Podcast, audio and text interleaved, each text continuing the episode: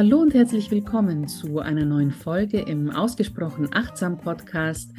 Heute freue ich mich ganz besonders, wie jedes Mal, wenn ich einen tollen Gast oder eine tolle Gästin habe, denn heute ist Dr. Simone Weißenbach bei mir. Simone ist Expertin für Evergreen Business und Marketing für nachhaltige Skalierung und wie du dir vielleicht schon denken kannst, ist das genau mein Ding, nachhaltiges Marketing, nachhaltige Skalierung und außerdem ist Simone mit ähm, ihrer eigenen Marketinggeschichte vertreten in meinem Buch, im Buch Digitale Achtsamkeit für Selbstständige. Da hat sie mir ein ganz, ganz tolles Interview gegeben über ihre Erfahrung und über ihren Weg durch und ähm, ja, nach Social Media. Und sie hat auch einen ganz, ganz tollen Podcast, den Podcast Scale with Ease, den ich schon seit Jahren höre und Fan bin und den ich auch wärmstens empfehle. Simone, herzlich willkommen im Ausgesprochen Achtsam Podcast. Vielen lieben Dank für die Einladung. Ich freue mich sehr, dass ich hier sein kann. Ich freue mich genauso. Ähm, ich glaube, am Anfang, ja, es ist ganz natürlich, dass du dich ein bisschen selber vorstellst, äh, was du machst und äh, wie dein Weg dich hierher gebracht hat zu dem, was du machst. Aber auch die Frage beantworten, weil die Zuhörerinnen und Zuhörer fragen sich wahrscheinlich, was ist Evergreen Business und Evergreen Marketing? Was kann man sich darunter vorstellen? Gehe ich gerne gleich auf beides ein. Ähm, ich starte vielleicht erstmal ganz kurz mit mir. Simone Weißenbach hat es ja schon gesagt. Ich habe früher ganz klassisch als Personalentwicklerin in verschiedenen Unternehmen gearbeitet, habe da Personalentwicklung aufgebaut in verschiedenen Unternehmen, war ganz viel als klassische Firmentrainerin auch unterwegs mit dem typischen Bauchladen, den man da so hatte. Also alles von Führungskräftetraining über kaufmännisches Rechnen habe ich gemacht, Unternehmensführung, Kommunikationstraining, also alles, was man sich so vorstellen konnte. Und irgendwann kamen dann jahrelange Kopfschmerzen, Bandscheibenvorfall, Operation irgendwann. Mhm. Und danach ging das nicht mehr mit den Trainings vor Ort. Also die Reisenzeiten zu den Trainingsorten, zwei, drei Tage Trainings am Stück, ging körperlich tatsächlich einfach nicht mehr. Ich habe es eine Weile probiert mit ganz vielen Schmerzmitteln, aber ich stand dann so neben mir irgendwie und habe das selber gar nicht so richtig, also es war extrem suboptimal. Und dann habe ich nach einer Weile Selbstmitleid, in der ich dann, ja, alles so schlimm und überhaupt und ich tue mir so leid, bin ich tatsächlich durch Zufall irgendwie so auf dieses Thema Online-Business gestoßen. Und wenn ich sage damals, dann ist es tatsächlich damals, weil es war 2009. 2009 ist in Deutschland oder im deutschsprachigen Raum in Bezug auf Online-Business noch nicht viel passiert. Um nicht, so, um nicht zu sagen, fast gar nichts. Es war sehr überschaubar. Es war, jeder kannte jeden und es war irgendwie, es war sehr nett alles. Jedenfalls habe ich da dann das erstmal als riesig große Chance für mich gesehen, weil ich so das Gefühl hatte, online kann ich Sachen, die ich vorher auch gemacht habe, was ich geliebt habe, also diese Trainings zu geben mhm. zum Beispiel, kann ich in ähnlicher Form wieder machen, ohne aber halt diese extreme körperliche Beanspruchung mit dazu. Deswegen war ich dann erstmal Feuer und Flamme. Dann dieses ganze Thema Social Media. Ich hatte mich bis dahin damit nicht wirklich befasst. Als ich zum ersten Mal was auf Facebook posten wollte, ich bin damals auf Facebook gegangen, weil ich einen, meinen ersten Online-Kurs gekauft hatte bei jemandem und die hatte eine begleitende Facebook-Gruppe dabei. Ich hatte vorher kein Facebook. Ich musste googeln, wie man auf Facebook was postet, weil ich nicht verstanden habe, dass diese Zeile, wo da stand irgendwie, was machst du gerade oder irgendwie was da stand, dass das das ist, wie ich, keine Ahnung, ich habe es ja. überhaupt nicht verstanden. naja, jedenfalls bin ich dann nach und nach so reingerutscht und fand am Anfang so diese Chancen, die mir Social Media gegeben haben, auch extrem spannend und großartig und toll. Man konnte auf einmal die ganze Welt erreichen und eben nicht nur regional arbeiten. Man konnte international arbeiten, auch ohne diese Reisezeiten, auch wenn ich das Reisen eigentlich immer toll fand. Aber wie gesagt, körperlich war es einfach dann irgendwann too much. Und irgendwann hat das aber so ein bisschen umgeschlagen im Laufe der Jahre. Also irgendwann habe ich gemerkt, nee, so dieses immer erreichbar, dieses immer alles machen können, ist nicht ganz so cool, wie ich das erst dachte. Es hat mich gestresst irgendwann. Social Media haben mir irgendwann ein schlechtes Gefühl gegeben. Ich habe mein Feed aufgemacht, habe so ein Magenkrummeln gekriegt. Es war, es war, wurden auch auf immer, immer mehr Leute, die da irgendwie waren. Es war immer mehr, immer voller, immer lauter. Und es war irgendwie immer da eine Weile war, wo ich dann dachte, okay, wenn es mir zu viel wird, ich klappe mein Laptop zu und alles ist weg, ist super. Ähm, aber irgendwie war trotzdem, ich bin dann doch übers Handy noch mal kurz reingegangen, habe irgendwas geguckt, habe hier, habe da gemacht. Vom Business her habe ich erst hm, am Anfang einen Fokus drauf gelegt, Online-Kurse zu entwickeln, beziehungsweise anderen zu zeigen, wie sie richtig gut methodisch didaktische Online-Kurse erstellen können. Habe dann gemerkt, dass viele meiner Kunden Probleme aber eigentlich weniger haben mit der Erstellung der Kurse, als vielmehr mit der Vermarktung davon. Bin dann also stärker in dieses Thema Launchen und Online-Verkaufen gegangen. Mhm. Nur in dieser Online-Welt ist was Komisches entstanden aus meiner Sicht im Laufe der Jahre, nämlich dass fast alles, was verkauft wird, nur noch auf Launches basiert. Also sprich ein begrenzter Verkaufszeitraum, wo ich sage, ich habe zwei, drei, viermal im Jahr eine Art Aktion. Nur in der Zeit kann mein Programm oder mein Kurs gekauft werden. Ich mache da eine riesen Marketingbohai drumherum, führe da so hin, habe dann diese Verkaufsphase, habe dann den Kurs und mache ein paar Monate das Gleiche von vorn. Und ich fand das irgendwie zwar irgendwie seltsam, weil wenn ich in alle anderen Bereiche meines Lebens gucke, da gibt es das nirgendwo, dass ich nur, was weiß ich, meine Klamotten nur zweimal im Jahr an jeweils eine Woche Zeitraum kaufen kann oder irgendwas oder wenn ich zum Zahnarzt gehen will oder wenn ich ein Auto kaufen will oder sonst irgendwas. Ich kann diese Sachen kaufen, dann, wann ich sie will. Aber online hat sich das irgendwie sehr stark in diese Launch-Thematik entwickelt. Und eine Weile habe ich mich da tatsächlich drauf fokussiert, weil ich einfach gemerkt habe, meine Kundinnen und Kunden hatten da Schwierigkeiten, ihre Sachen zu verkaufen. Fand es damals aber auch schon immer so ein bisschen, wo ich gedacht habe, warum soll das immer alles nur auf Launches ausgerichtet sein. Es macht doch irgendwie gar keinen Sinn so richtig. Aber natürlich kann ich dadurch so eine gewisse Dringlichkeit erzeugen, weil ich natürlich sagen kann, kaufe jetzt oder warte bis was auch immer. Und das war für viele irgendwie so dieser ausschlaggebende Punkt, warum sie es so aufgebaut haben. Nichtsdestotrotz habe ich nach einer Weile gemerkt, dass es weder für mich noch meine Kunden, für meine Kunden eigentlich optimal ist, wenn ich das so ausrichte, weil es einfach unglaublich künstlichen Stress erzeugt, weil ich mein Unternehmen auf zwei, drei Zeiträume im Jahr ausrichte, wenn da irgendwas schief geht, aus welchem Grund auch immer, dann bricht mir ein riesiger Teil von meinem Umsatz weg. Und ich habe das nicht immer selber in der Hand. Also auf einmal sind Sachen da wie Corona und gefühlt ist auf einmal die, die halbe Welt stehen geblieben erstmal, im Online-Bereich nicht viel anders erstmal. Ja. Ähm, ein Mitbewerber macht vielleicht eine Aktion kurz vorher und bringt mir ganze Planung durcheinander. Also es sind so viele Sachen, die habe ich einfach nicht in der Hand. Mhm. Und so habe ich eigentlich im Laufe der Zeit für mich selber ein Evergreen-System entwickelt, ein Evergreen-Business entwickelt. Und jetzt kommen wir zum zweiten Teil der Frage, was Evergreen denn ist. Evergreen, also immer grün sozusagen, meint eigentlich nichts anderes, als dass ich in meinem Business verschiedene Maßnahmen, Strategien, Tools einrichte, die immer für mich arbeiten, die mich Tag und Nacht unterstützen, die im Hintergrund einfach immer laufen, wie meine besten Mitarbeiter. Ähm, ich richte das einmal ein, Klar optimiere ich auch immer mal noch weiter und gucke, ob das alles so funktioniert. Aber auch ohne, dass ich aktiv immer wieder die gleichen Sachen vielleicht tun muss, läuft das einfach für mich weiter. Und das geht weit über jetzt Funnel oder automatisierte Online-Kurse hinaus. Das ist das, was von vielen häufig mit dem Thema Evergreen in Verbindung gebracht wird. Aber für mich sind das eigentlich so vier Säulen. Also ich habe da mal so einen Kompass erstellt und da ist für mich der eine Part ist so alles, wo es so um mein Businessmodell geht, um Strukturen, um Systeme, Automation, Strategien, also alles, was so diese, diese Rahmen für mein Unternehmen ist, ein mhm. Stück weit. Mir zu überlegen, ganz konkret, okay, was habe ich denn ganz banal gesagt, für immer wiederkehrende Aufgaben sei es jetzt sowas wie jetzt meinetwegen ein E-Mail-Marketing-System, in dem ich auch Dinge planen kann, zum Beispiel, jetzt mal ganz einfach gesagt, wo ich dann nicht jedes Mal mich wieder selber hinsetzen muss und alles von vorne neu anfange und neu erstelle, sondern wo ich einfach gewisse Dinge einrichten kann, Automationen einrichten kann, die dann einfach automatisch durchlaufen, dann, wann jemand darauf aufmerksam wird. Der zweite Part ist für mich alles, wo es um so Angebote geht. Warum sollen meine Angebote nur einen kurzen Zeitraum verfügbar sein? Das macht aus meiner Sicht in den wenigsten Fällen Sinn.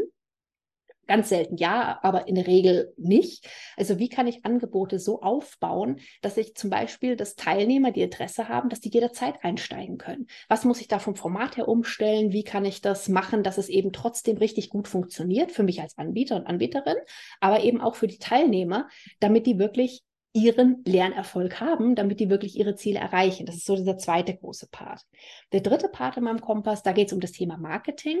Und da gehört jetzt eben, klar, da ist dieser Launch-Part mit dabei, aber eben auch dieses Evergreen-Marketing. Also was kann ich machen, dass eben Marketing sozusagen die ganze Zeit im Hintergrund für mich mitläuft.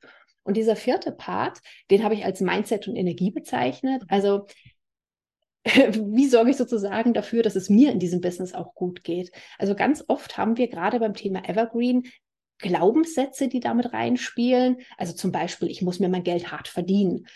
Evergreen widerspricht dem ein ganzes Stück weit, weil ich richte Sachen einmal ein und kann davon immer und immer und immer wieder profitieren. Das ist komisch. Das hört sich so seltsam an, aber als ich meinen ersten Evergreen Funnel mal hatte, das war mit meinem allerersten Online-Kurs noch, wie man online, wie man die Technik von Online-Kursen erstellt, dann haben diesen Kurs Menschen gekauft aufgrund der Maßnahmen, die ich getroffen hatte. Sollte man meinen, ist doch cool, wolltest du doch eigentlich. Ja, wollte ich. Aber es kam mir so falsch dann vor, dass ich jetzt dauernd wieder Geld krieg für was, wo ich gar nichts mehr so richtig tun musste in dem Moment, dass ich tatsächlich irgendwann diesen Funnel wieder abgeschaltet habe, dass niemand mehr kaufen konnte. Ich habe auch nicht verstanden damals, was das Problem war, aber irgendwie kam es mir falsch vor. Irgendwie fand ich es nicht richtig. Und das ist so ein ganz typisches Beispiel, wie einem die eigenen Glaubenssätze da so einen Streich spielen können.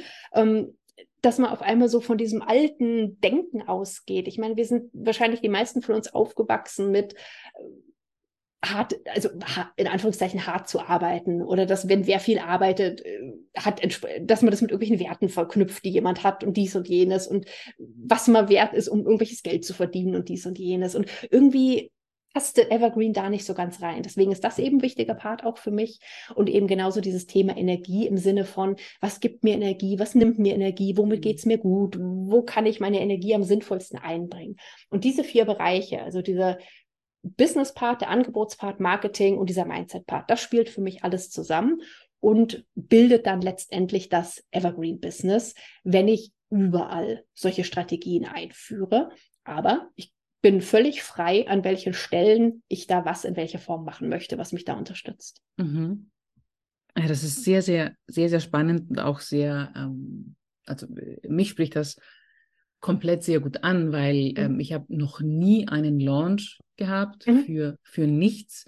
Ähm, also auch als ich zum Beispiel äh, ja, äh, eine Membership hatte, ich habe die angekündigt, man konnte jederzeit mhm. eintreten. Mhm. Der Unterschied war, dass am Anfang für die ersten, ich weiß nicht mehr, wie viele Teilnehmer der Preis ein bisschen günstiger war mhm. und dann wurde der normale Preis, ähm, äh, galt der normale Preis, aber sonst habe ich das nicht gemacht und auch beim Buch, ich habe auch kein, das sollte ich jetzt eigentlich nicht so sagen, aber ich habe tatsächlich keinen offiziellen Buchlaunch gehabt.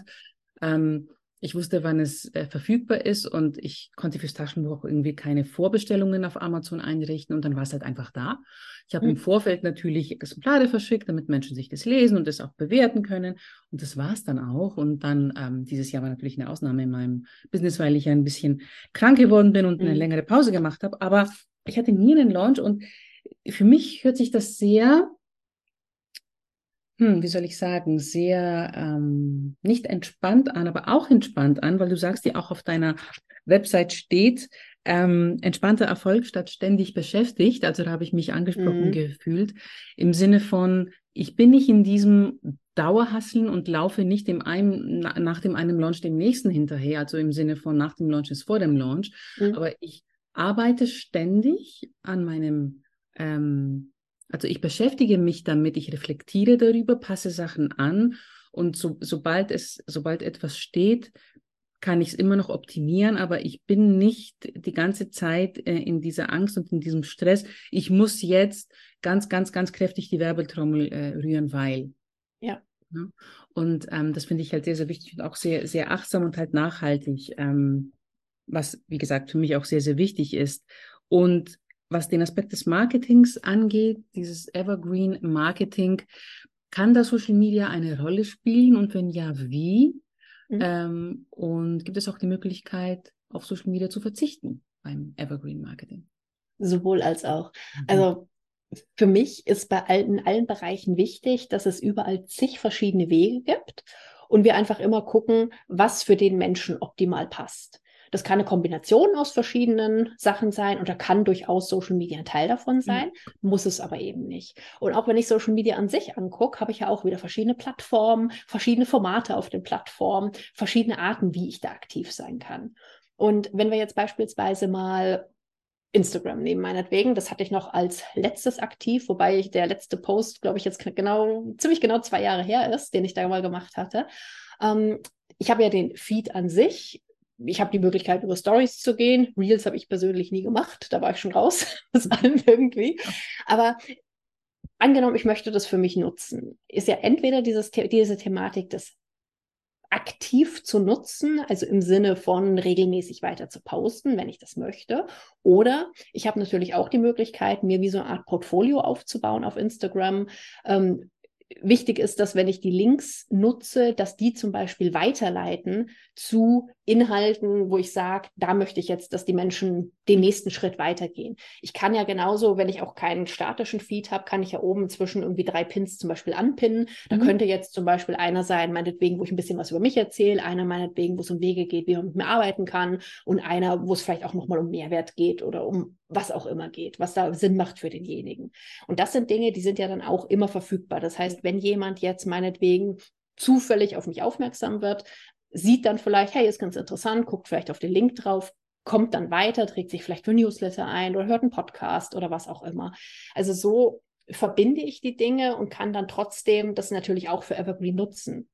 Ich habe eine Kundin, die sagt, diese Posts im Feed, die machen ja irgendwie Stress, aber Stories gehen eigentlich ganz leicht für sie. Mhm. Das heißt, da haben wir jetzt geguckt, dass der Feed an sich, wenn ich da mal kurz drauf gehe, dann zeigt er so eigentlich von der Sache her das Portfolio von ihr, wie das alles so ausgerichtet ist. Und sie macht trotzdem ab und zu Stories. Und darüber kriegt sie auch wieder mehr Traffic da drauf zum Beispiel. Also so kann ich gucken, das ist das, was ich so als Evergreen Light bezeichne, dass die Sachen, die ich eh habe, dass ja. ich da mal gucke, wie leite ich zum nächsten weiter, dass es einfach immer funktioniert, egal zu welchem Zeitpunkt da jetzt jemand draufklickt. Und so habe ich eben auch bei Instagram die Möglichkeit, entweder zu sagen, ich nutze es ganz klassisch, wie früher hätte ich jetzt was gesagt, poste regelmäßig, mache meine Stories, mache was weiß ich was alles. Oder halt, wenn ich es nicht mehr will, entsprechend weniger oder gegebenenfalls auch gar nicht. Also ich habe auch einige Kundinnen und Kunden inzwischen, die auch ihre Profile komplett gelöscht haben. Mhm. Die meisten lassen es wie so eine Art Visitenkarte noch stehen, so nach dem Motto, wenn einer zufällig draufkommt, dann ja. kann er eben noch weitergehen wieder zu den anderen ja. Punkten. Aber so habe ich komplett die gesamte Bandbreite als Spielraum. Mhm. Und wenn ich mir jetzt vorstelle, dass ich ähm, eben nicht auf Social Media mehr bin, wie jetzt zum Beispiel in meinem Fall, wir können mich mhm. gerne als Beispiel nutzen, damit ja. es ein bisschen greifbarer wird.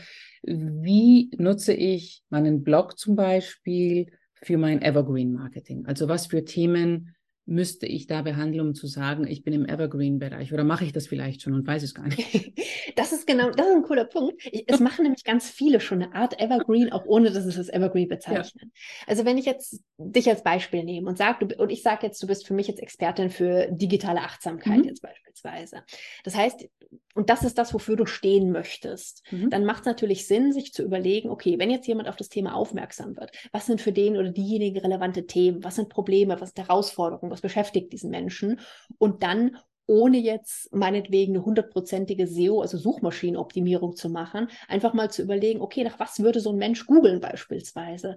Weil fast jeder nutzt Suchmaschinen. Mhm. Mein Mann hat sich letztens totgelacht, der hat mich irgendwas gefragt. Ich weiß gar nicht mehr, was es war. Und ich habe gesagt, ach, ich google mal kurz. Und dann hat er so gemeint, wie, wie komisch das eigentlich ist, dass wir inzwischen alles einfach mal so kurz googeln mhm. und nicht einfach irgendwas eingeben oder irgendwo recherch anders recherchieren, sondern mal Google halt mal schnell. Du hättest auch ChatGPT fragen können zum Beispiel. Zum Beispiel, genau. Ich hätte auch ChatGPT fragen können, ich hätte, hätte ein Buch gucken können, ich hätte sonst was machen können, aber ich habe halt mal kurz gegoogelt. Und ähnlich machen das die meisten Menschen ja auch. Das heißt, wenn, wenn du dann jetzt mit dem Blog dann beispielsweise verschiedene Artikel geschrieben hast über Themen, die zu dem Thema digitale Achtsamkeit passen, vielleicht weiß ich nicht, wenn ich merke, dass mir Social Media zu viel wird, ich will kein Social Media mehr nutzen, könnte ich mir vorstellen, Social Media stresst mich oder was sind Alternativen, mhm. Marketing-Alternativen zu Social Media, könnte ich mir vorstellen, dass ich dann, dass du dann Artikel darüber schreibst, die dann eben nicht die Kurzlebigkeit von einem Social Media Post haben, sondern die einfach, egal wann ich das vielleicht eingebe, in Google äh, mir hoffentlich relativ weit oben angezeigt wird. Ich glaube, da brauchen wir jetzt nicht die Details von Suchmaschinenoptimierung zu gehen, das führt dann ein bisschen weit, aber auch ohne, dass ich da ex extrem auf Optimierung mhm. achte. Mhm. Einfach nur, wenn ich überlege, okay, was sind so Stichworte? Was, was für Begriffe verwenden die dann wahrscheinlich? Und sowas, solche Begriffe dann in meinem Blogbeitrag zu nutzen, ja. in meinen Überschriften, in meinen Titeln zu nutzen, Bildbezeichnungen, was auch immer. Und ich habe es auch so, dass viele meiner Kunden tatsächlich über Google auf mich kommen. Mhm. Und das ist schön, weil das funktioniert eben immer wann auch immer da einer googelt. Ich gucke schon, dass ich Artikel immer mal wieder aktualisiere auch, dass die auch eben weiter oben angezeigt werden. Und wenn ich jetzt meinetwegen ein Angebot habe und dann in meinem Artikel auch auf dieses Angebot verlinke oder darüber schreibe, darüber spreche, weil es halt gerade passt, dann kann derjenige halt wieder weitergeleitet werden. Und da haben wir wieder das mit dieser Verbindung. Also mein Ziel ist eigentlich immer, dass im Business optimalerweise alles wie so ein Uhrwerk ineinander greift, diese Zahnräder. Und dass wenn ich halt an einer Stelle anfange zu drehen, dass die anderen sich einfach automatisch mitdrehen. Und dass ich nicht so meine tausend Einzelbaustellen habe, dann muss ich hier machen, dann muss ich da machen, dann muss ich da machen, dann muss ich da machen, sondern dass egal an welcher Stelle irgendwo sich was dreht, die anderen einfach in die, in die Richtung, die ich will, mitgehen. Ja, also so wie du das beschrieben hast, ist es genau das, was ich mache. Tatsächlich. Und es gibt manche Artikel, wo ich tatsächlich zuerst in ein Tool reingehe und mhm. sehe, okay, gibt es Bedarf, äh, auch mhm. über SEO quasi dann gefunden zu werden, was dann auch passiert. Und ich habe einen Artikel, und du hast ihn fast beschrieben am Anfang, der ist, glaube ich, zwei oder zweieinhalb Jahre alt. Und ich habe den damals betitelt und ich habe mir gedacht, darauf wird wahrscheinlich die Suchmaschine nicht anspringen, aber mhm. ich will diesen Titel haben. Mhm. Und ich habe ihn betitelt, was du tun kannst, wenn du anfängst, Social Media zu hassen. und ähm, ich weiß auch, dass Hass so ein sehr schweres Wort ist, mhm. aber ich wollte es ta tatsächlich absichtlich nutzen, damit ähm, ich, ich mache mhm. den Punkt gleich am Anfang, wieso ich das Wort genutzt habe. Egal. Und es ist inzwischen so, ich habe erst letztens geschaut auf der Website, dass Menschen über die Suchmaschine, über die Wörter Social Media hassen, mhm. auf den Artikel kommen. Ich wäre mhm. nie im Leben drauf gekommen, dass jemand wirklich so googeln würde, aber das tun sie. Ich denke mir, schau an. Und dann habe ich mhm. mir den Artikel vorgenommen, noch ein bisschen weiter optimiert. Und es ist einer derjenigen, über die tatsächlich Menschen mich dann auch finden. Mhm. Und ähm, über über dieses nachhaltigere Marketing, über dieses Evergreen Marketing, ich fühle mich so glücklicher damit mhm, und so befreiter damit ja. und so kreativer damit, dass ich tatsächlich auch meinen Klienten nur empfehlen kann. Aber zurück zu dir im Vergleich zu früher, als du mhm. noch aktiver warst auf Social Media und jetzt mit dem Evergreen Marketing wahrscheinlich, was du auch für dein Business natürlich anwendest. Ja. Ähm, wie empfindest du da den Unterschied? Empfindest du weniger Belastung, mehr Freude? Also wie, wie ist wirklich dieses Empfinden im eigenen Business dadurch? Wie hat sich das verändert für dich? Es hat sich extrem verändert. Es ist eine Weile so gewesen, dass ich das Gefühl hatte, dass dieser Marketing-Part in meinem Business den größten Teil ausgemacht hat. Irgendwie war man ständig hinterher und neue Menschen erreichen und neue Posts und neues dies und neues das und dass die eigentliche Expertise, die man vielleicht hat, irgendwie immer mehr in den Hintergrund geraten ist. Man hatte eigentlich gar nicht mehr richtig Zeit zu gehabt, weil man gefühlt immer noch nur noch mit Marketing beschäftigt war. Und das ist durch Evergreen Marketing für mich extrem anders geworden, weil wie ich es vorhin gesagt hatte, man erstellt zum Beispiel Blogartikel oder auch Podcast-Folgen. Oder was ich ganz gerne mache, sind auch Webinare, automatisierte oder Masterclasses, die dann zu Produkten hinführen, jetzt beispielsweise. Oder auch irgendwelche anderen Sachen, wo man einfach schon mal was sehen kann, wo man mal Gefühl dafür haben kann und was dann eben weiter zu irgendwelchen Angeboten oder Produkten führen kann. Das sind alles Dinge, die entwickle ich einmal und teste sie dann. Natürlich optimiere ich dann immer mal noch mal weiter und gucke, kann dann an verschiedenen Stellschrauben drehen, um das, damit das wirklich noch besser für mich arbeitet sozusagen. Aber was ich überhaupt nicht habe mehr, ist so dieses ständig, oh, ich muss hier und ich muss da und das muss ich noch machen. Oh Gott, und ich habe schon wieder zwei Wochen nicht gepostet und ich habe diese und ich habe da. Dieser ganze Stress und dieses, dieser Zeitaufwand auch. Und wir hatten ja im Vorfeld, hatten wir ja so ein paar Fragen, so ein paar Sachen ausgetauscht, dass wir so einen roten Faden für unsere Gespräche haben. Und über eine Frage hatte ich vorhin ziemlich lange nachgedacht, nämlich du hattest da gefragt, wie viel Zeit und Energie ich pro Woche in mein eigenes Marketing stecke. Und ich dachte so, da gibt es keine fixe Zeit pro Woche mehr. Das ist kein fester Bestandteil mehr pro Woche. Mhm. Also ich kann sagen, es ist wahrscheinlich, dass es im Monat mal so ein halber Tag, vielleicht auch mal ein Tag, wenn ich da mehr mache, ist oder so, dass ich eben Sachen optimiere, dass ich, oder wenn ich was Neues entwickle und das Neue aufnehme dann oder so. Aber es ist, es ist nicht mehr so dieses, dass ich sage, mindestens 50 Prozent oder noch mehr von dem, was ich jede Woche so mache, sind irgendwelche Marketingaufgaben. Mhm. Das ist, das hat sich komplett verändert. Und das ist auch das, wodurch für mich Evergreen Business dieses entspannt erfolgreich ist, weil ich kann diese Inhalte, diese Marketing-Sachen, ich kann das dann erstellen, wenn es mir gut geht, wenn ich kreativ bin, wenn was auch immer mhm. ist. Aber es gibt nicht mehr so dieses, oh, okay, und da muss noch das und das passieren. Und es müssen mindestens noch drei Posts diese Woche sein. Mhm. Das ist komplett weg. Mhm, mhm. Würdest du sagen, dass die äh, Kunden, die zu dir kommen, dass das auch einer der wichtigsten Gründe ist, also quasi dieser Stress, dieser Zeitdruck, dieser Druck, ich muss jetzt Content erstellen, ich muss präsent sein, ich muss, ich muss, muss, muss. Ist es, wie, wie nimmst du das wahr?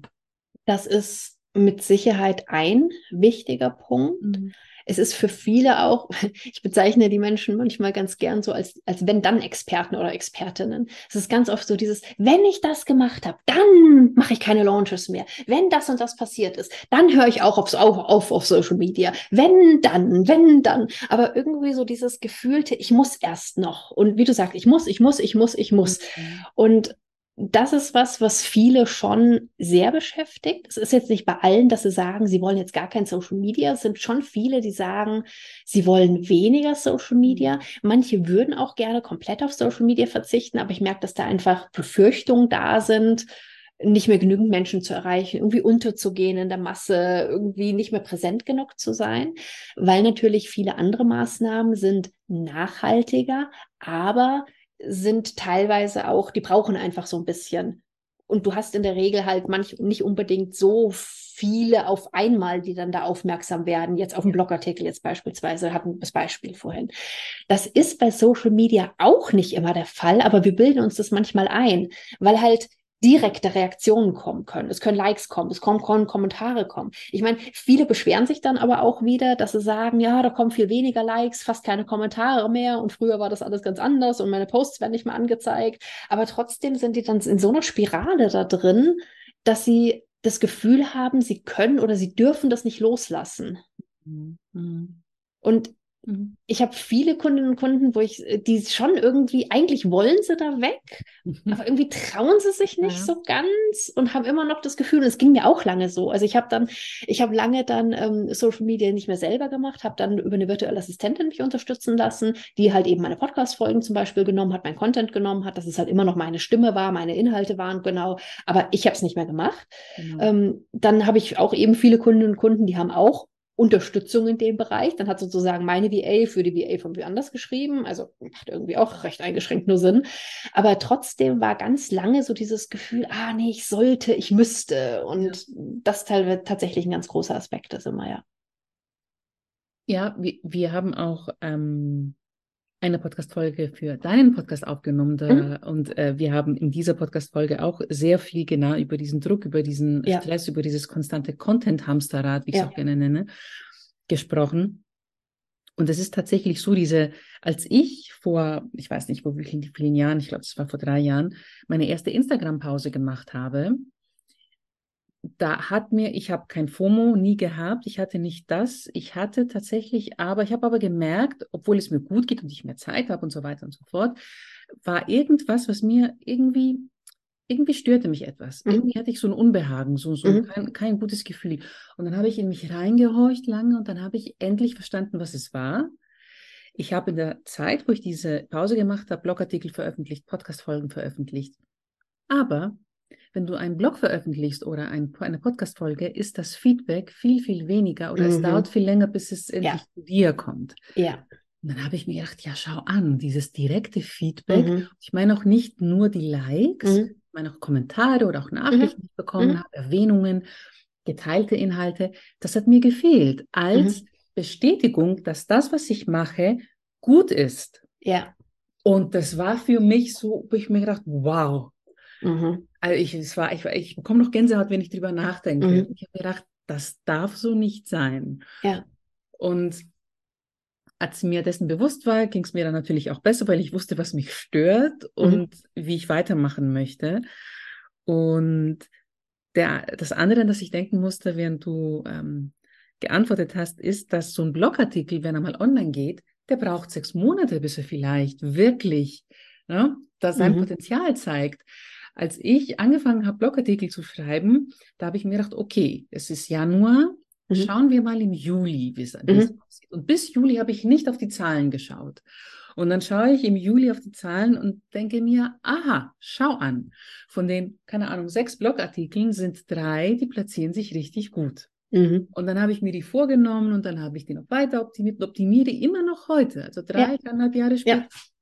Und es braucht halt Zeit. Es ist halt eine ganz andere ein ganz anderes Mindset, was du ja, ja auch angehst ja. Ähm, in der Betreuung, die du anbietest, dass man wirklich, es ist diese Carl, Carl Newport, ein bekannter Autor, den kennst du wahrscheinlich auch mhm. und auch wahrscheinlich viele von den Zuhörerinnen, ähm, bringt im nächsten Buch raus, das nennt sich Slow Pro Productivity. Mhm. Und da geht es tatsächlich darum, ne, dass wir nachhaltig planen, vielleicht ja. im Augenblick weniger machen, aber dafür tiefer gehen, sinnhaftiger äh, arbeiten und auch Inhalte erstellen, die aber dann wirklich langsam, aber ja. nachhaltig und effektiv für uns arbeiten. Und ich glaube, ja. ähm, ich glaube, das ist so ein Weg, den erschließen sich immer mehr Selbstständige heutzutage.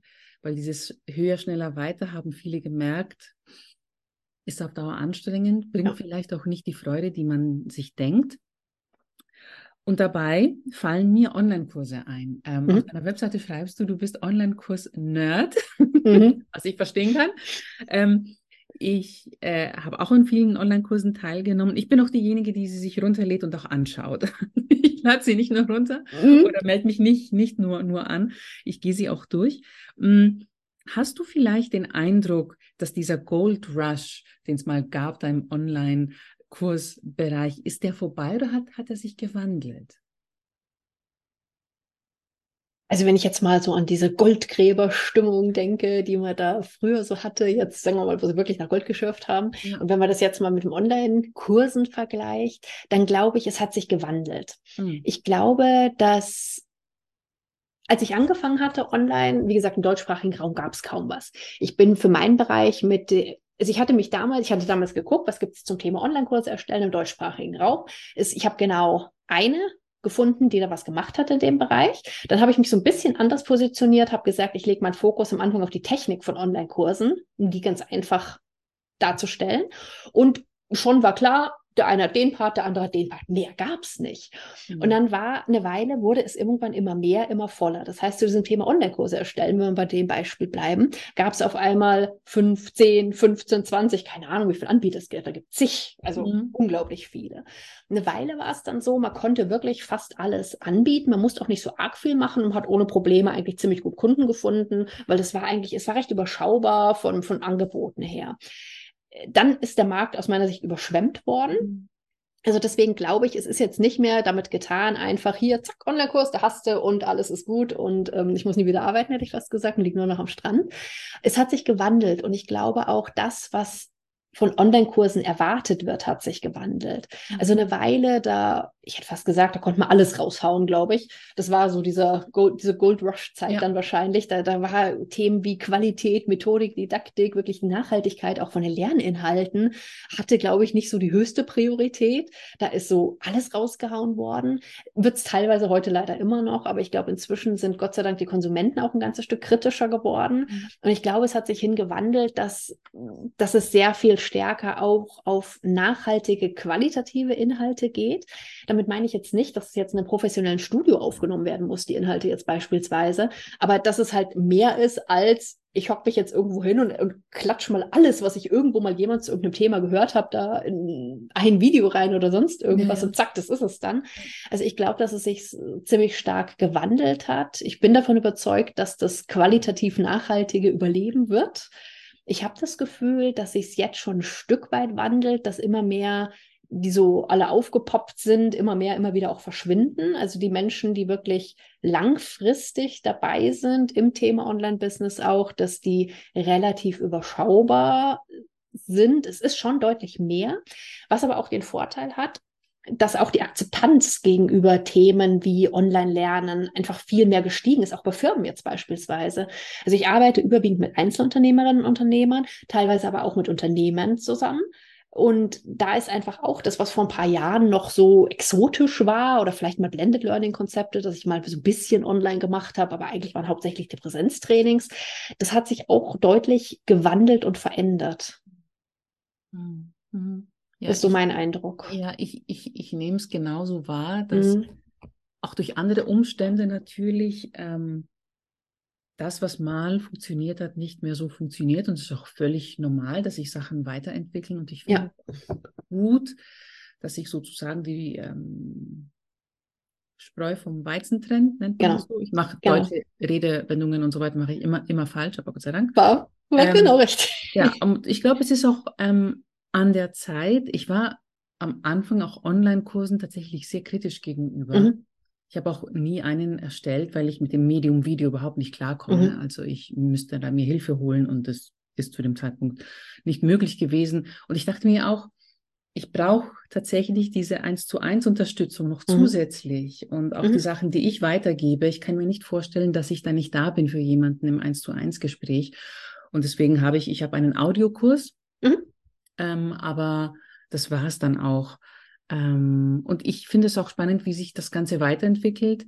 Ich finde das Thema Selbstständigkeit überhaupt sehr, sehr spannend und wie es sich im Laufe der Jahre entwickelt hat und mhm. auch mit dem Online-Kosmos, was da alles entstanden ist und was auch für Probleme generiert wurden. Ja. Und ähm, ich glaube, das nächste Buch, das ich schreiben werde, da geht es auch um die Selbstständigkeit. Mhm. Also ich brauche hier in die Selbstständigkeit ein.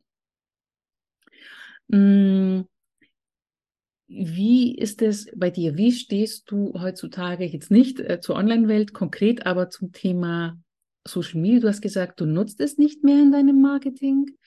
Bist du auf Social Media äh, privat unterwegs? Konsumierst du Social Media Inhalte? Wie geht es dir damit mit dem Thema? Ähm, das Einzige, was ich tatsächlich immer mal wieder konsumiere, sind irgendwelche Katzenvideos und so. Das ist süß.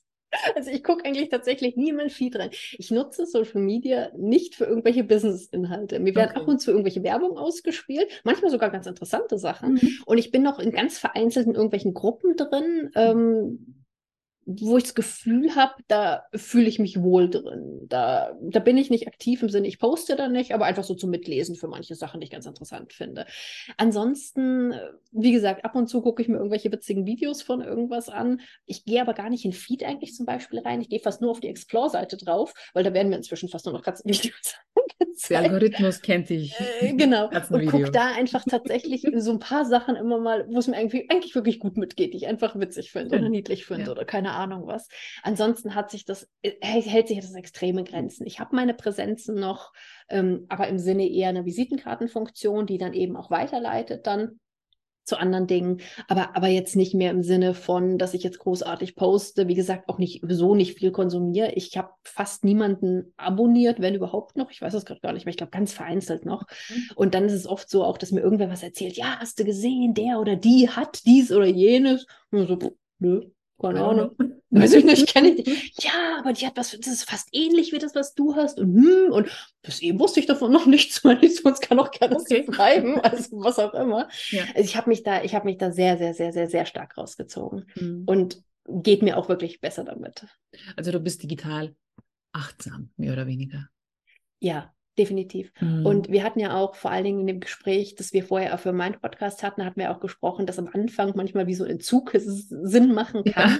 Also ich habe tatsächlich eine Weile, also alles wirklich komplett überall gelöscht gehabt und habe mir ganz extreme Regeln auch auferlegt, mhm. äh, was ich tue oder auch nicht tue ich war damals eben auf Reisen, dann war es eine Weile, da konnte ich einfach da nicht online gehen. Das war am Anfang, fand ich schlimm, dann fand ich es aber sehr gut.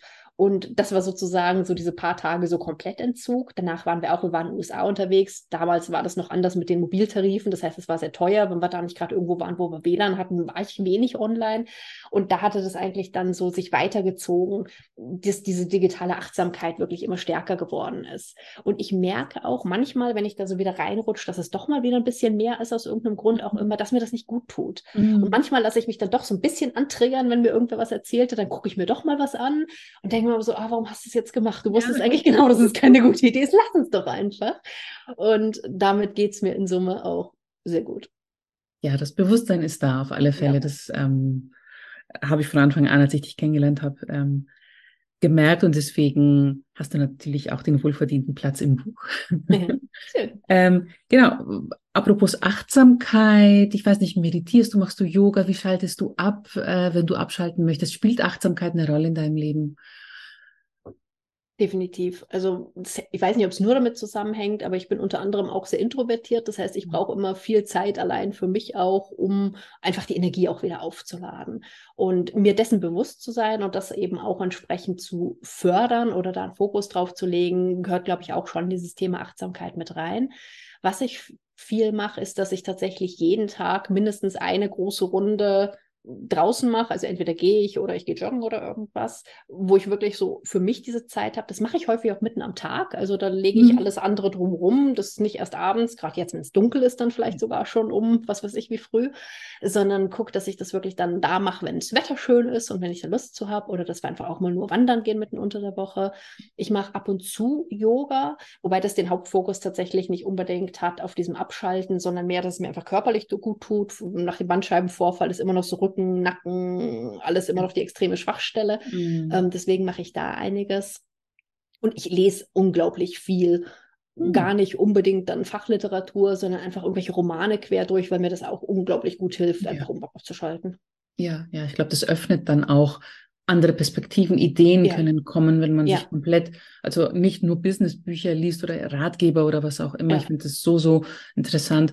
Auch, ich mache das auch oft, ich schaue mir manchmal Filme an, die ich so auf den ersten Blick nie mir anschauen mhm. würde, einfach um zu sehen, okay, äh, probier's mal oder mhm. ähm, ich höre mir Musik an, die ich sonst nie anhören mhm. würde. Und ähm, ja, das so diese neuen Reize einfach. Es ist wichtig, wenn man kreativ ist und Sachen schreibt und Sachen schöpft, dass man da offen bleibt.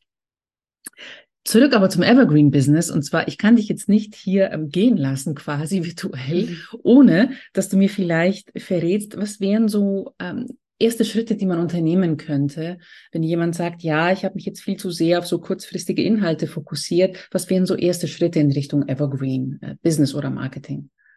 Be hm, bevor man zu dir kommt, natürlich und sich beraten lässt. Aus meiner Sicht ist das Erste, sich wirklich mal bewusst zu sein, was schon alles da ist, wie so der Status quo ist. Du hast vorhin auch gesagt, ja, du schreibst eigentlich schon Blog und dann habe ich so mhm. beschrieben, wie das so als Evergreen dann wäre und du hast dann gemeint, okay, so mache ich das ja eigentlich. Das heißt, in vielen Fällen haben wir schon ganz schön viel, was wir aber einfach noch viel besser für uns nutzen können oder für uns arbeiten lassen können, sozusagen. Das heißt, erstmal den Status quo, was nutze ich überhaupt, wo kommen die Kunden eigentlich her, was ist eigentlich alles schon da? Weil ich arbeite überwiegend mit Menschen, die sind halt schon einige Jahre im Business und da ist einfach im Laufe der Zeit unglaublich viel entstanden. Manchmal Sachen, die passen gar nicht mehr so richtig, aber irgendwie schleppen wir sie immer noch mit. Äh, manche Plattformen, auf denen wir aber eigentlich schon gar nichts mehr machen, manche Inhalte, die aber eigentlich, unser Thema hat sich verändert. Also einfach sich wirklich mal bewusst zu machen, erstmal Status quo, was ist schon alles da? Das Zweite, dann zu überlegen, okay, und wo will ich denn eigentlich hin? Also was stört mich konkret? Was, was gefällt mir nicht? Was sind Dinge, die immer wieder kommen, die irgendwie dazugehören, wo ich eine Lösung für brauche, aber vielleicht eine andere, als ich es jetzt habe? Also hatten vorhin das Thema Launches. Launches stressen mich vielleicht. Ich will mich da nicht so drauf verlassen auf diese zwei, drei Events im Jahr, sondern hätte gerne was Nachhaltigeres. Okay, was kann ich denn da machen? Was wäre denn da eine Möglichkeit? Und um dann sozusagen zu schauen, ja, wie wenn ich eine Reise mache, wie ich das GPS anmache, ich weiß dann, wo ist mein Startpunkt, wo bin ich jetzt, ich weiß, wo will ich hin, um dann zu überlegen, wie kann denn dieser Weg dazwischen für mich aussehen? Weil es gibt für alles zig Alternativen, zig Strategien. Und aus meiner Sicht ist, wenn jemand sagt, du musst das oder das oder es gibt nur diesen oder jenen Weg, das stimmt einfach nicht. Das ist ist einfach nicht so. Es gibt für alles Alternativen. Und da wirklich dann zu überlegen, okay, wie könnte ich mir das jetzt vorstellen? Mit was möchte ich da? Was könnte so ein erster kleiner Schritt sein?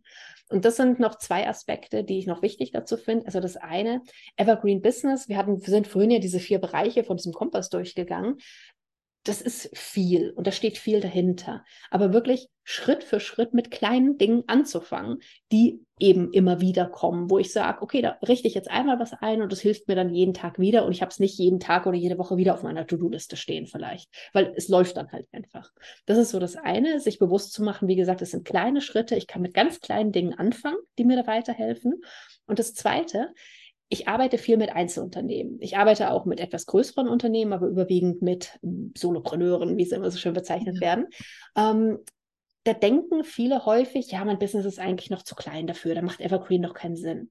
Aber aus meiner Sicht macht es genau dann Sinn, weil wenn ich Einzelkämpferin, Kämpfer bin, da alleine bin, dann habe ich in meinem Unternehmen ja nicht nur meine Expertise, mit der ich arbeite, sondern ich habe ja gefühlt alle Unternehmenshüte auf, die es so geben kann. Also von, wir hatten vorhin gesagt, jede Marketing-Experte zum, was weiß ich, Vertriebsmitarbeiter, Buchhalter. zum Buchhalter bis hin zur Putzfrau. Ja. Weil, mh, hm, ne, ich habe mhm. alles irgendwie. Und mir dann bewusst zu machen, okay, gerade weil ich noch nicht so viel andere Unterstützung habe, macht es doch extrem viel Sinn, sich zu überlegen, was in meinem Business kann ich denn so einrichten oder automatisieren oder systematisieren, dass es mich halt wirklich die ganze Zeit unterstützt, dass ich einfach auch weniger zu tun habe dann da mit diesen Punkten. Ja. Und dass deshalb eigentlich ein Business gar nicht zu klein sein kann. Ich sollte mir bewusst sein, mit wem will, mit wem arbeite ich, was ist mein Thema, was funktioniert für mich gut. Und dann, wie gesagt, wenn ich weiß, was ist der Status quo, wo will ich hin, dann zu überlegen, was eben dieser Weg dazwischen sein kann. Mhm. Und das wären für mich so die ersten Schritte. Und das ist auch genau das, wobei ich halt meine Kundinnen und Kunden unterstütze, dass wir einfach eben gucken, ganz individuell, ja. wo jemand steht, wo jemand hin will und was einfach der richtige Weg dann ist. Und dann ist tatsächlich viel ausprobieren und dann nochmal wieder ein Stück optimieren. Aber wie gesagt, nicht mehr jede Woche irgendwie so gefühlt das Gleiche zu machen und äh, jede Woche diesen Marketing-Aspekt einfach den überwiegenden Part vom Business einnehmen zu lassen. Ja, ja, ja. Damit man nicht mehr gefühlt 99 Prozent der Zeit am Tag äh, ins Marketing investiert, definitiv. Genau das. Und was sich für mich tatsächlich auch verändert hat und für meine Kunden auch verändert, dass einfach auch die Summe der Gesamtstunden, die man so arbeitet, deutlich weniger geworden ist. Ja, ja. Weil einfach so ein riesiger Block auf einmal wegfällt. Ja. Und äh, das, das, ist, das ist das, was für mich wirklich dieses entspannte Business ist. Ja, ja das kann ich komplett nachvollziehen. Simone, äh, wenn sich jetzt jemand denkt, ja, ich möchte das mit Simone angehen, weil die Frau weiß, wovon sie spricht. Wo kann man dich finden? Am einfachsten immer direkt über meine Website gehen, simoneweißenbach.com und da gibt es dann zum einen den Link zum Podcast natürlich, da gibt es mittlerweile über 200 Folgen. Also wer sich da einfach mal kreuz und quer reinhören möchte, sehr, sehr gerne. Und da gibt es zum Beispiel auch den kleinen Evergreen Guide, den Evergreen Planer. Also wer jetzt für sich sagt, ich finde es eigentlich eine ganz coole Sache, kann es mir aber noch nicht so ganz richtig für mein Business vorstellen, bin so im Überlegen, was könnte es denn da geben, dann gerne mal den Evergreen Planer angucken. Da gibt's, leite ich sozusagen durch diesen Prozess durch, den ich gerade angesprochen hatte, mit hier, wo ist mein Status quo, wo will ich hin, wie kann der Weg dazwischen aussehen, um einfach mal ganz, ganz viele Ideen zu entwickeln, wie das überhaupt fürs eigene Business aussehen kann. Es gibt dann noch ein größeres Programm, wo man das komplette Evergreen Business entwickelt, entweder für sich als self-guided oder auch gerne mit 1 zu 1 Unterstützung durch mich. Aber da, wie gesagt, leitet alles von der Seite direkt weiter. Das ist, glaube ich, der beste Startpunkt. Super, ich werde alles verlinken. Ich kann, wie schon am Anfang erwähnt, den Podcast nur empfehlen und alles andere natürlich auch, was Simone macht. Mich spricht es sehr, sehr an. Ganz lieben Dank, dass du hier warst und den Podcast bereichert hast. Ich wünsche dir Sehr alles gerne. Gute und bis bald. Bis ganz bald. Vielen lieben Dank für die Einladung. Sehr gerne. Wer bis hierher zugehört hat und Simones Angebot toll findet, wie schon gesagt, alle Links sind in den Show Notes. Und wenn dir gefallen hat, was du überhaupt gehört hast, dann gerne dem Podcast fünf Sterne geben und auch teilen, damit auch andere etwas davon haben und der Podcast auch bekannter wird und wir hier mehr werden. Danke für deine Aufmerksamkeit. Ich wünsche dir alles Gute. Bis zum nächsten Mal. Bye bye und Servus.